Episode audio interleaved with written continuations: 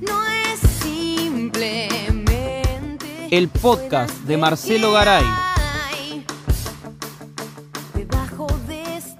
Hoy presentamos La Malinche y los Malinchitos.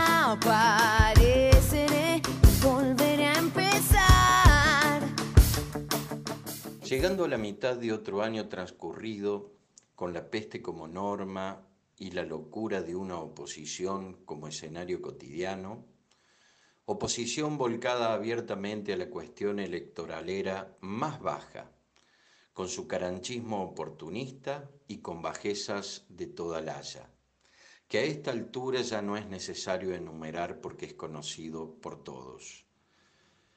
Digo esta oposición con un recorrido proporcionalmente inverso con el tema vacunas primero y plan de vacunación después, porque mientras más vacunas llegan, menos hablan de vacuna, por eso el tema o su caballito de batalla actual es queremos Pfizer y que el plan no es eficiente y que se podría haber salvado más vidas. Como al pasar cuento, quisieron además armar una opereta dando a entender corrupción, y todo terminó en un gran escándalo para la Pato y su banda, tanto que la mayoría de sus camaradas de ruta se despegaron dejándola en soledad absoluta, igual que Videl en sus cumpleaños. La desmentida de la empresa Pfizer tuvo su impacto en el PRO.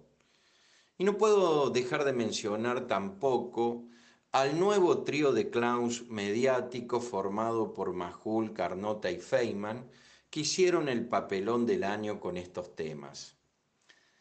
Hay que decir que a pesar de las adversidades, de la situación económica dura que golpea a los sectores populares, en parte producto de la pandemia, pero también de las trapisondas económicas que hacen empresas formadoras de precios.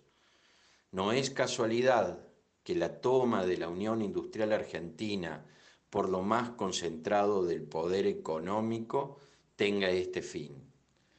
Y ahí han puesto como cara visible a su empleado estrella, el abogado patronalista, mal llamado laboralista, Funes de Rioja, un canalla de esos de temer, ya que está 24 horas al día operando contra los sindicatos, contra los salarios de los trabajadores y promoviendo una reforma laboral que nos llevaría directamente al siglo XIX.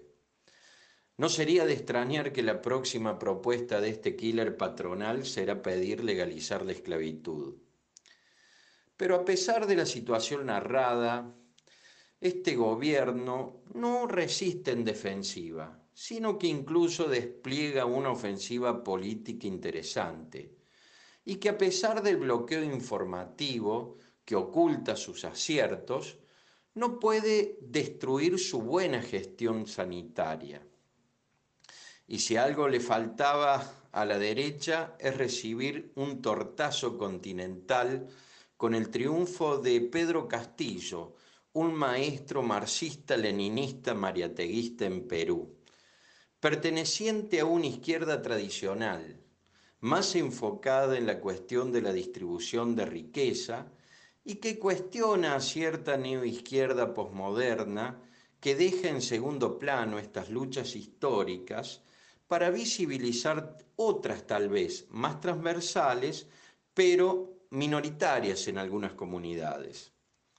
También hay que decir que a veces el mejor enemigo de este gobierno parece ser el propio gobierno. Pasó con la funcionaria Donda y su relación laboral con su empleada. Le ocurrió al gran Ginés y su amiguismo vacunatorio. Le pasó a la política del gobierno con Vicentín y su retranca oficial.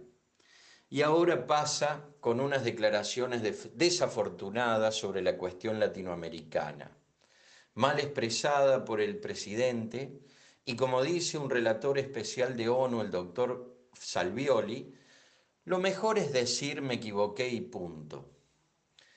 Lo que sí dejó esa frase de los barcos, que es originaria de México, y hay que aclararla, porque siempre nuestros hermanos latinoamericanos nos han visto a, nosotros y a Uruguay como europeos.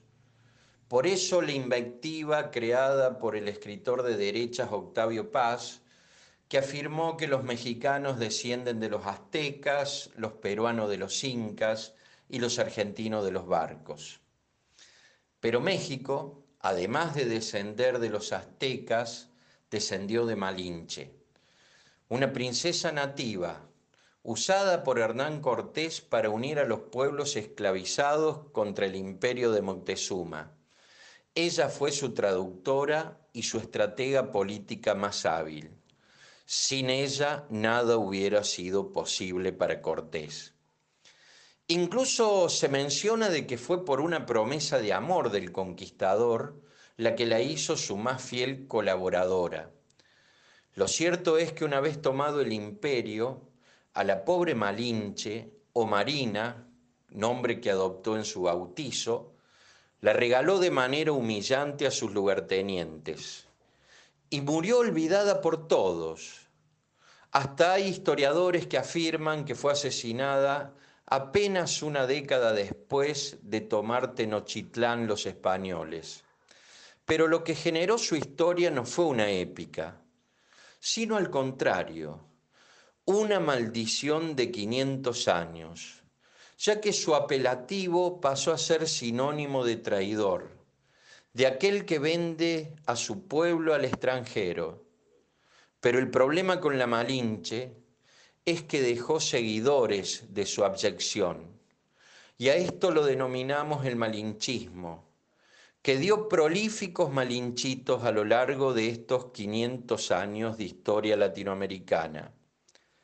Y para desgracia nuestra, hoy los malinchitos siguen muy activos. Lo extraño es que se ponen a veces distintos disfraces, según la ocasión lo amerite. Por eso ahora, después del exabrupto presidencial, los vemos actuar como furibundos defensores de los pueblos originarios. Pero cuidado, estos mismos malinchitos nada dijeron cuando era asesinado por la espalda Rafael Nahuel, o acusaban a las comunidades mapuches de terroristas y eran expulsadas de sus tierras ancestrales por medio de la violencia institucional. Ni siquiera opinó como ahora el empleado del PRO que funge como, abro comillas, indio, cierro comillas, el tal Feliz Día. Cosas de malinche, diría alguno. El malinchismo es así, sabe trabajar desde las sombras, a veces, y otras desde la luz pública. Lo del presidente fue una butad de porteño tal vez, pero lo interesante para nosotros es distinguir quiénes son los malinchitos y quiénes apenas tienen un exceso de verborragia. Y tal vez, cuando sepamos ver los malinchitos, la maldición de la pobre princesa del pueblo Nahuatl deje de ser parte de las letanías más tristes de nuestra América profunda. Por lo pronto, primero en Bolivia y ahora en Perú, la voz de los antiguos con su bandera huipala vuelve a flamear victoriosa. Jalialia, hermanos, y hasta la próxima.